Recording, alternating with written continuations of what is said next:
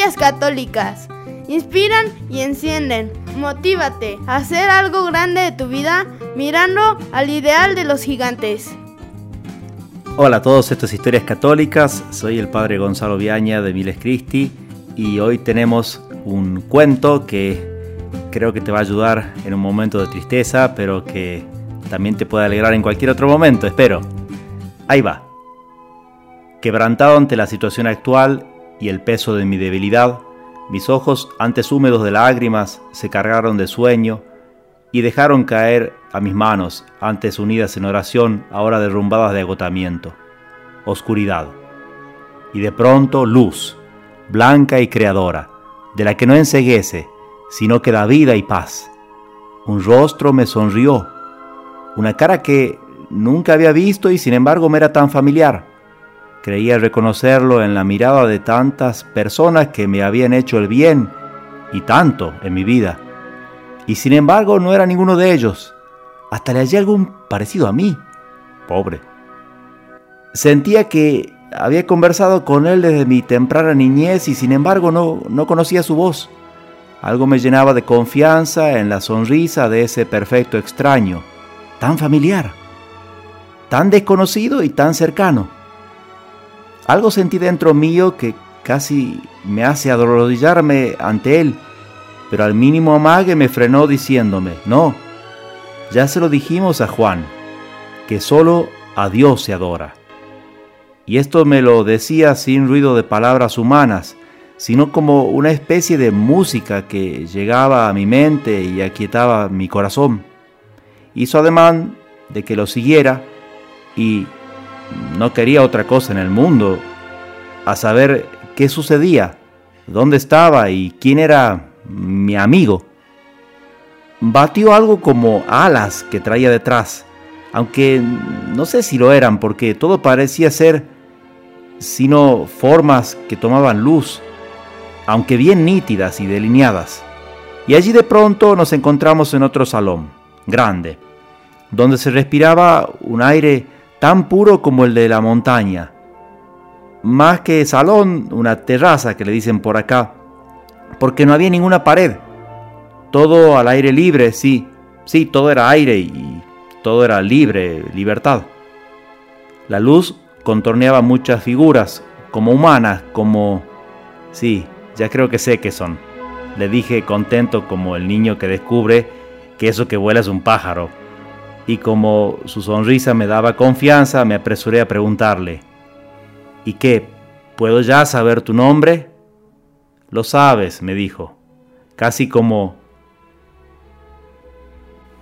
casi como que se iba a echar a reír. Lo has pronunciado tantas veces. Es más, me lo has dado tú, así como hacía Adán luego de la creación, cuando Dios le dio el honor de bautizar a cada uno de los seres. Me quedé mirando atónito, sin poder creer, mientras tantas piezas se encajaban en mi rota cabeza. ¿Tú? ¿Eres tú?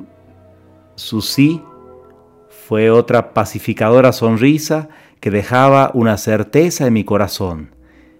Se agolparon en mi cabeza sin saber si era él quien arriaba los recuerdos o estos que se escapaban del fondo de mi alma.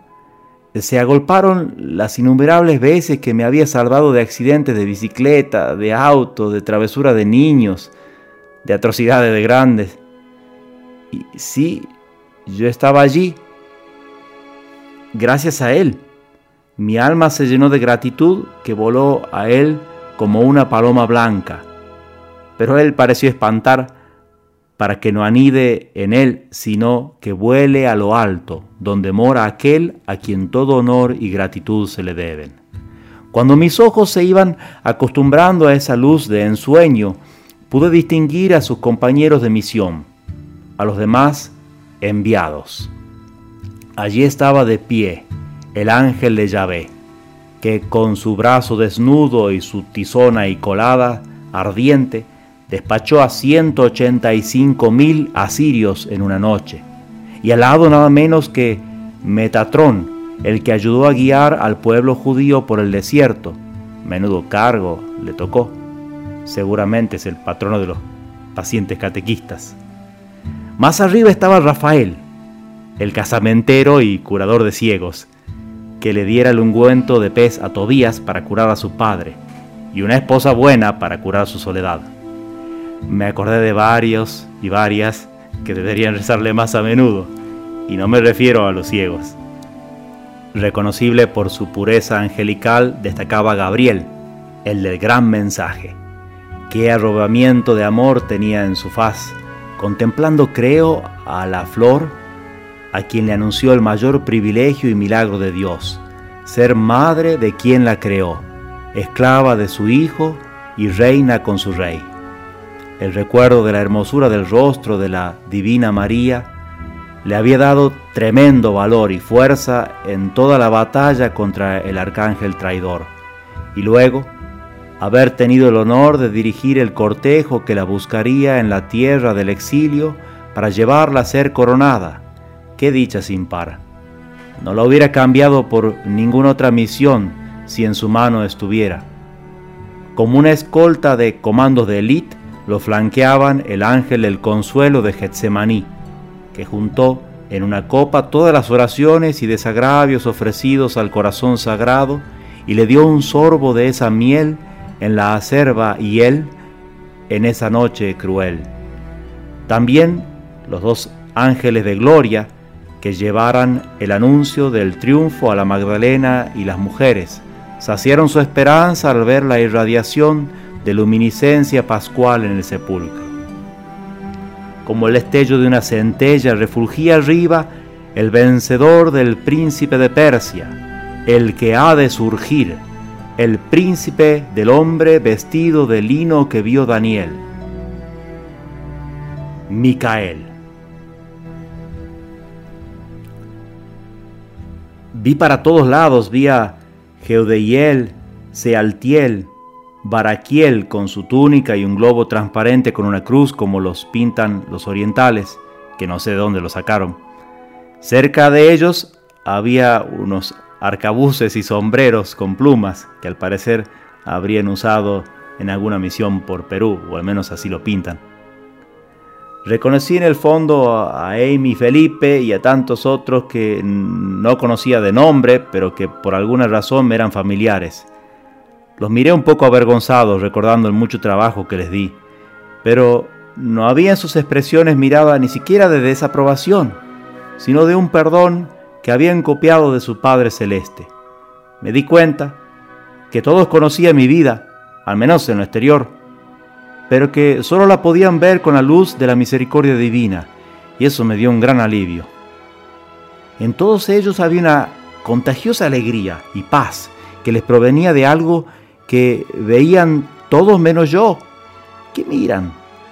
Le preguntó en secreto a mi guía, a nuestro amado Dios y Señor, uno y trino por todos los siglos. Y yo no podría... Se rió. No, no aún. Tanta belleza te dejaría sin vida. Debes aún recibir la lumen gloria, que se te dará al final de la batalla. Ah, sí, la, la lum, dije como para mostrar que algo había entendido. Me distraje un momento porque empecé a pensar también en algunos ángeles, el que tiene a cargo mi país y algunos otros también que hubiese querido decirle algunas cositas. Y también por otro lado porque vi a unos espíritus celestiales que subieron una escalera llevando unos vasos de oro grandes, llenos de un perfume que se evaporaba y subía a lo alto. ¿Y eso qué es? le pregunté curioso. Es el incienso de la oración de los mártires y confesores que están en la China, Corea y varios países musulmanes de Asia y África. Ah, sí, algo leí por arriba, le dije como saliendo de mi indiferencia. Los llevan ante el trono del Altísimo, uno y trino, rodeado por ardientes querubines. Es la gota que se mezcla a la sangre del cordero y frena la caída de la copa de la ira divina sobre el mundo. De repente, como si algo se hubieran comunicado entre ellos sin palabras, comenzaron a prepararse revistiéndose de armaduras de gran brillo, pero más duras que el acero. Observé cómo se calzaban en el brazo izquierdo el escudo con la cruz y la insignia del regimiento. Quis ut Deus. ¿Quién como Dios? Lanzas de los rayos de la justicia divina, sandalias con alas de obediencia que los hace volar a cumplir los mandatos divinos, espadas de llamaradas como la que usó Uriel para expulsar a Adán y Eva, y ahora la usan todos para defender a sus hijos, nada menos. Sonó una argentina y estridente trompeta.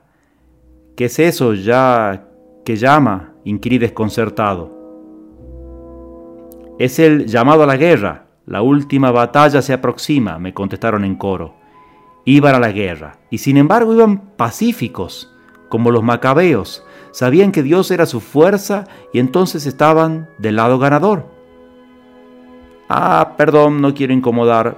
Me voy yendo ya, mi tour llegó al fin, dije mientras buscaba rápido una salida. No huyas, me dijo riendo, y luego cambiando el tono a serio, combatir no es opcional. Has de tomar opción por un bando o por el otro por la bandera de nuestro sumo y eterno capitán o por el caudillo rebelde. Pero no hay zona neutral, no existe. Pero vamos, tú ya elegiste. Ahora a ser fiel y empuñar tus armas por acá. Tu entrenamiento ya ha terminado. Pero yo y... ¿Y con qué armas y dónde? Me excusé confundido. No es este tu lugar, ni son estas tus armas pero volverás a tu puesto de combate y necesitamos que seas valeroso y cumplas allí tu misión. Y que no dejes de reclutar soldados, agregó mi querido ángel de la guarda, porque la guerra será sin tregua ni cuartel. Y recuerda, la única opción es luchar, tú escoges el bando. Un golpe como de badajo contra un pesado bronce me hizo sentir el peso de mi propio cuerpo de nuevo y me encontré de nuevo en mi cuarto. Descansado, pero como quien está listo para cargar contra un ejército. Y luego otro gong. La campana de la iglesia seguía llamando allí donde se reúnen hombres y ángeles para adorar al Cordero como degollado que vive para interceder por nosotros, que se ofrece perpetuamente para vencer en la batalla de la cruz. Miré a mi alrededor y vi mi rosario, mi Biblia con la lectura del día marcada para conversar de eso con el que me llamó su amigo antes que nadie. Vi también una lista con algunos nombres de gente a la que le prometí rezar y que tenía que darle un llamado.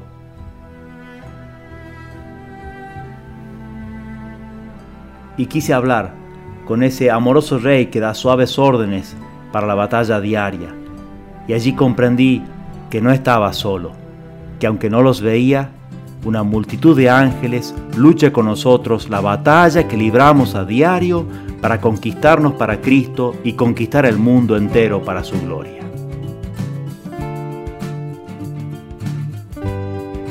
Esto es Historias Católicas, muchas gracias a todos, pasalo a tus amigos y hasta la próxima.